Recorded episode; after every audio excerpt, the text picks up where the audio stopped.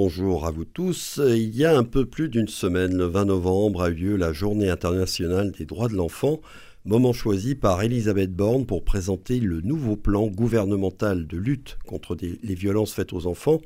Les collectivités territoriales agissent aussi pour combattre ce fléau. C'est le cas, par exemple, du Conseil départemental de la Haute-Garonne, à travers la CRIP, la cellule de recueil des informations préoccupantes.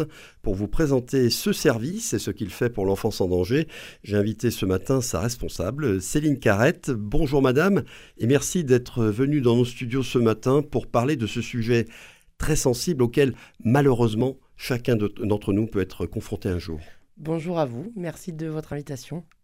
On va parler évidemment de ce que fait la CRIP et des services et de l'aide qu'elle propose. Je voudrais avant ça qu'on essaie de définir ce qu'on appelle un enfant en danger. Ça peut paraître assez simple hein, comme ça pour tous ceux qui nous écoutent, mais il y a tout de même des critères précis pour déterminer ce qui indique qu'un enfant est dans une situation dite préoccupante parce que c'est le terme que vous employez. Euh, oui, alors la définition de l'enfance en danger, elle est peu simple à donner parce que chaque famille est différente et chaque enfant est différent. La loi, elle dit que on doit se, préoccuper des enfants en danger ou en risque de l'être. Euh, donc, nous, qu'est-ce qui va euh, nous guider dans la définition de l'enfant en danger? C'est est-ce que les conditions de son développement sont réunies ou pas? Là encore, le législateur, il a définit euh, la protection de l'enfance comme le service qui doit vérifier que l'enfant il a sa sécurité, sa, sa santé, sa moralité et son éducation et son développement qui sont pourvus. Voilà, ce sont les cinq termes dans la loi. Donc Bon, vos auditeurs euh, comprendront bien qu'il y a des grands principes derrière ces termes. Euh, donc, c'est des choses concrètes. Est-ce que l'enfant va chez le médecin? Est-ce que l'enfant il a une ouverture sociale? Est-ce qu'il va à l'école? Est-ce que euh, il a de la communication au sein de sa famille? Est-ce que ses besoins primaires sont pourvus?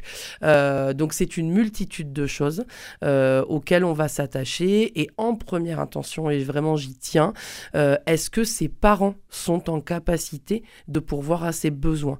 Et un enfant ne va être considéré comme en danger que si et seulement si il y a des critères effectivement de risque ou de danger, mais aussi parce que ses parents sont dans l'incapacité de répondre à ses besoins. Pour plein de raisons, il n'y a pas de jugement porté euh, sur, euh, sur les détenteurs de l'autorité parentale. Donc c'est l'environnement familial, mais ce sont aussi, si on peut dire, les compétences parentales qui sont évaluées.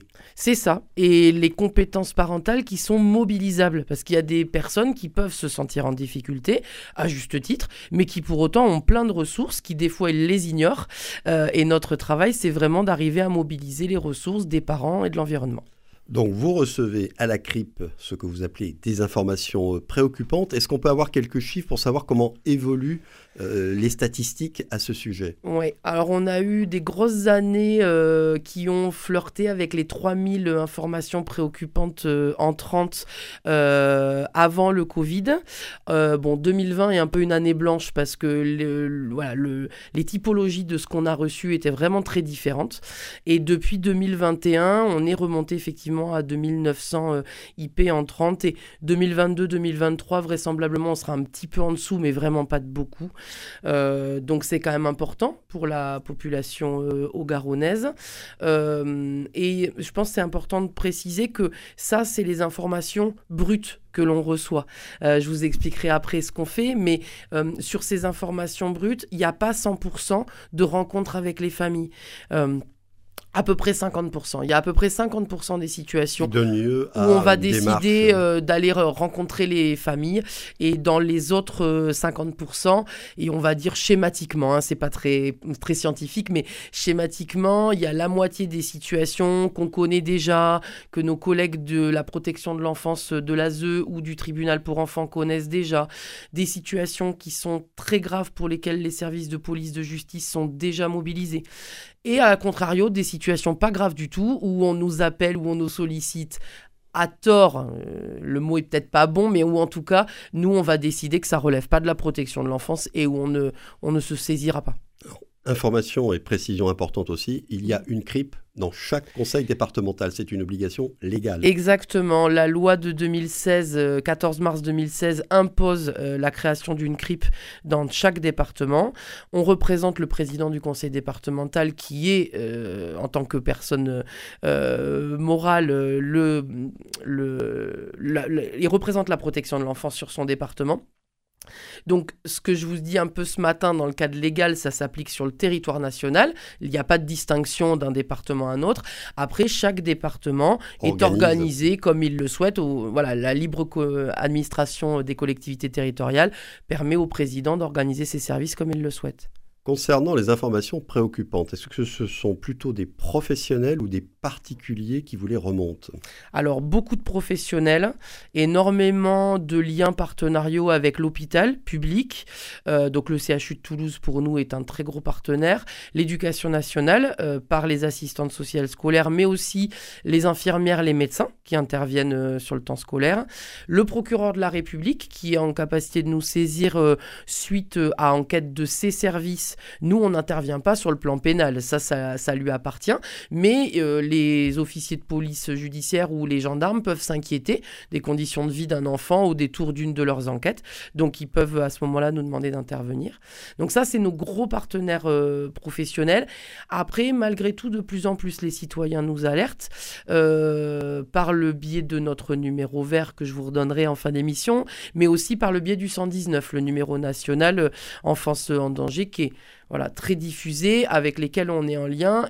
Et tous les appels qui sont passés au 119, qui relèvent d'une intervention de nos services, nous sont transmis. On est en communication quotidienne avec le 119. Alors ce qui convient de préciser aussi, c'est que ces informations préoccupantes, souvent les gens vont penser à des violences, à de la mm. maltraitance. Or, ce n'est pas le gros de la troupe, si je puis dire.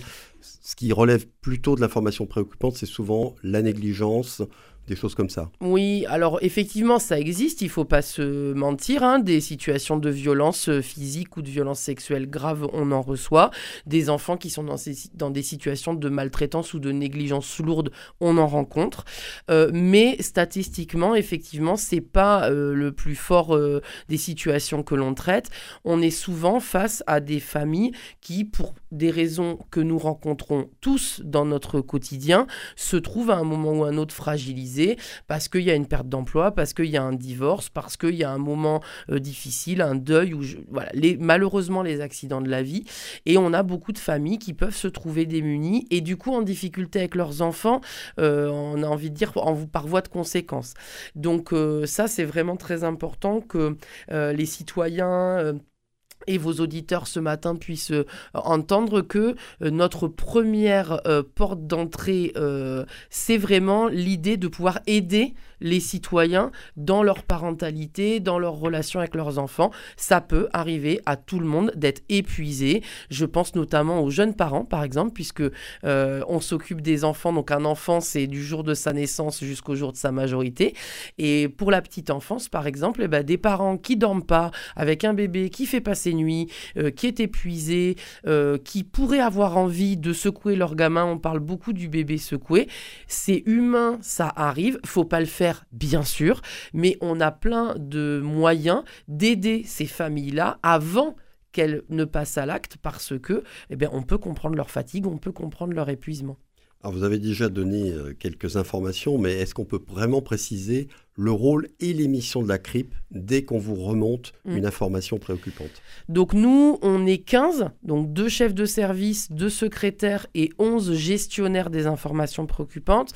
Et donc tous les jours, de 8h30 à 17h, tout ce qui arrive sur notre service, quel que soit le biais, le téléphone, la boîte mail, euh, la voie postale, tout est enregistré et tout est lu dans la journée.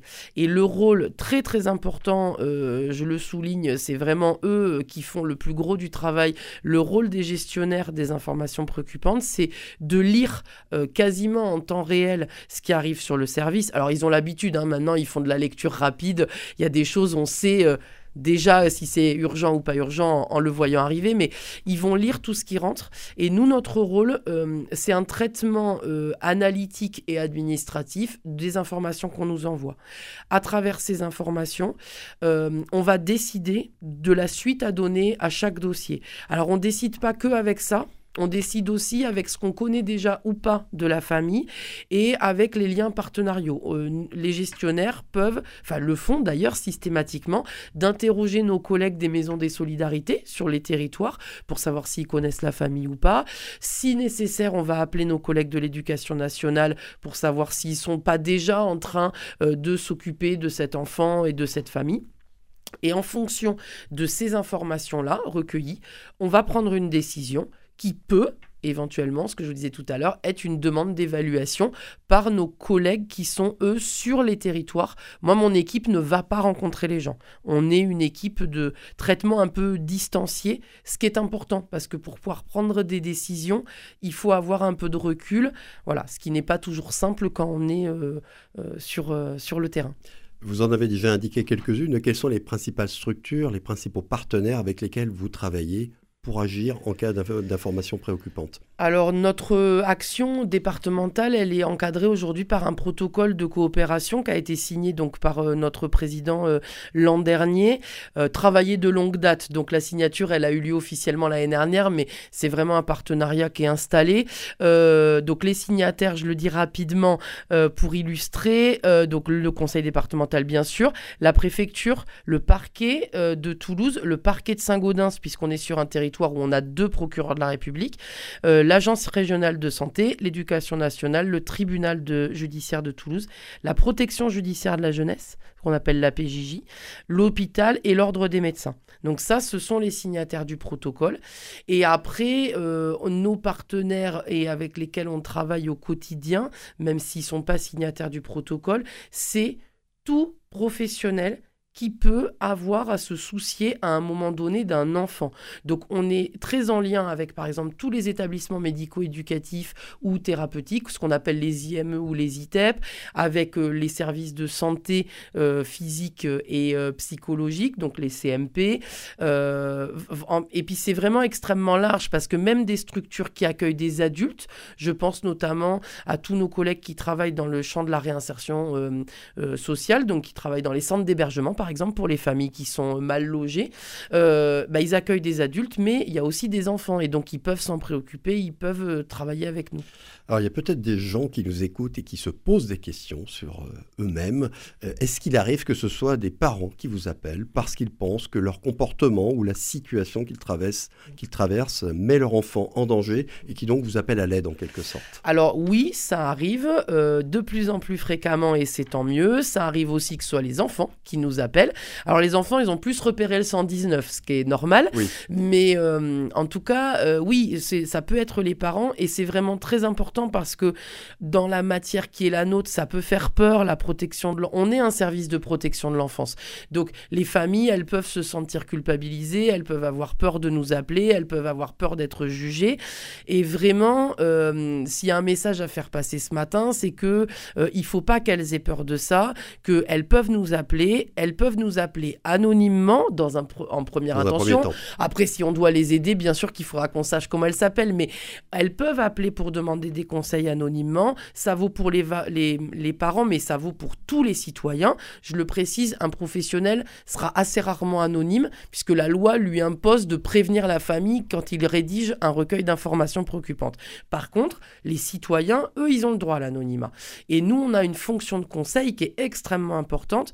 Quand on décroche quand, l'équipe décroche au numéro vert, derrière, il n'y a pas forcément la rédaction d'un recueil d'informations. Derrière, il y a souvent du conseil, de l'orientation vers des structures de droit commun. Et les parents, c'est vraiment important que quand ils ont un doute sur le comportement de leur enfant, sur le leur, quand ils se sentent en difficulté, qu'ils n'hésitent pas à nous appeler et le plus tôt sera le mieux. Et le numéro vert, c'est donc Donc le numéro vert, c'est le 0800 31 08 08.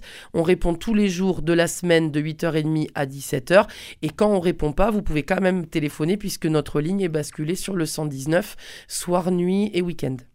Voilà, bien, je pense, je ne sais pas si on aura tout dit, mais en tout cas, merci beaucoup Céline Carrette. Euh, j'espère qu'on aura donné le maximum d'informations à nos auditeurs sur ce délicat sujet de l'enfance en danger et sur le service qu'apporte la CRIP pour y faire face.